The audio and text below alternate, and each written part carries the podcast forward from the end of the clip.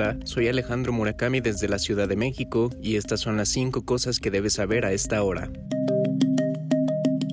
La misión permanente de la República Islámica de Irán ante las Naciones Unidas dijo en una declaración a CNN que Irán no le envió misiles balísticos a Rusia al señalar que los reportes recientes en sentido contrario no tienen fundamento. El comunicado añade que, aunque no hay restricciones o prohibiciones internacionales sobre la venta de misiles balísticos, Irán se considera moralmente obligado a abstenerse de realizar transacciones de armas mientras dure el actual conflicto entre Rusia y Ucrania y que la decisión se tomó para no contribuir a la perpetuación de la guerra. La Casa Blanca había advertido sobre la intensificación de los vínculos militares entre Rusia e Irán, los que en su opinión están ayudando a proporcionar material a Rusia en su guerra contra Ucrania.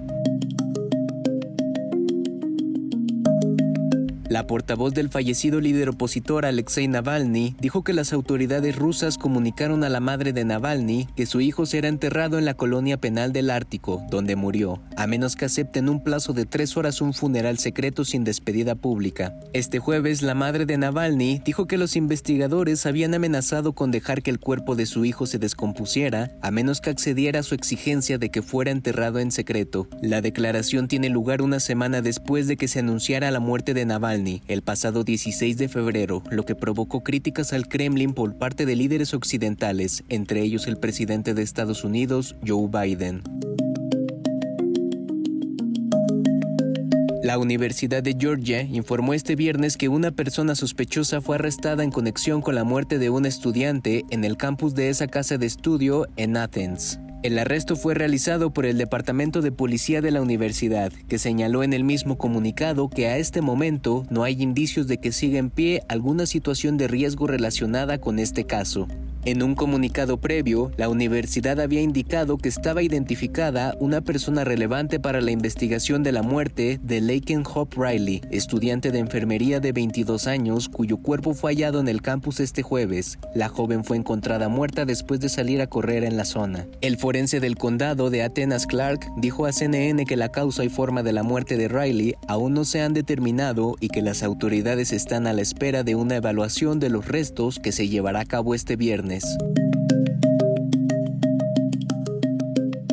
La Cámara Baja del Parlamento de Alemania votó este viernes a favor de legalizar el cannabis para uso recreativo limitado para adultos, luego de un largo debate sobre los pros y los contras de permitir un acceso más fácil a esta droga. Unos 407 legisladores alemanes votaron a favor del nuevo reglamento, 226 votaron en contra y 4 se abstuvieron. Según la nueva legislación, los adultos pueden cultivar hasta tres plantas para consumo privado y a partir del 1 de abril se les permitirá poseer a la vez 50 gramos en casa y 25 gramos en público. La medida convierte a Alemania en el tercer país de Europa en legalizar la droga para uso recreativo, lo que elimina el cannabis de la lista oficial de sustancias prohibidas. Un año después de que concluyera el mayor ensayo mundial de una semana laboral de cuatro días, la gran mayoría de las empresas que participaron aún permitían a sus empleados trabajar una semana más corta y más de la mitad habían hecho el cambio permanente. Durante seis meses, entre junio y diciembre de 2022, los trabajadores de 61 organizaciones en el Reino Unido trabajaron el 80% de sus horas habituales, es decir, cuatro días a la semana, con el mismo salario a cambio de comprometerse a entregar el 100% de su trabajo habitual. Según un informe publicado por uno de los organizadores del ensayo, al menos el 89% de esas empresas aún mantenían la política y al menos el 51% habían hecho permanente la semana laboral de cuatro a fines de 2023. El informe añade que los efectos de las horas de trabajo reducidas han sido abrumadoramente beneficiosos para el personal y sus empresas. Al final del ensayo, los empleados informaron disfrutar de una mejor salud física y mental, así como un mayor equilibrio entre el trabajo y la vida personal. Estas mejoras se han mantenido un año después.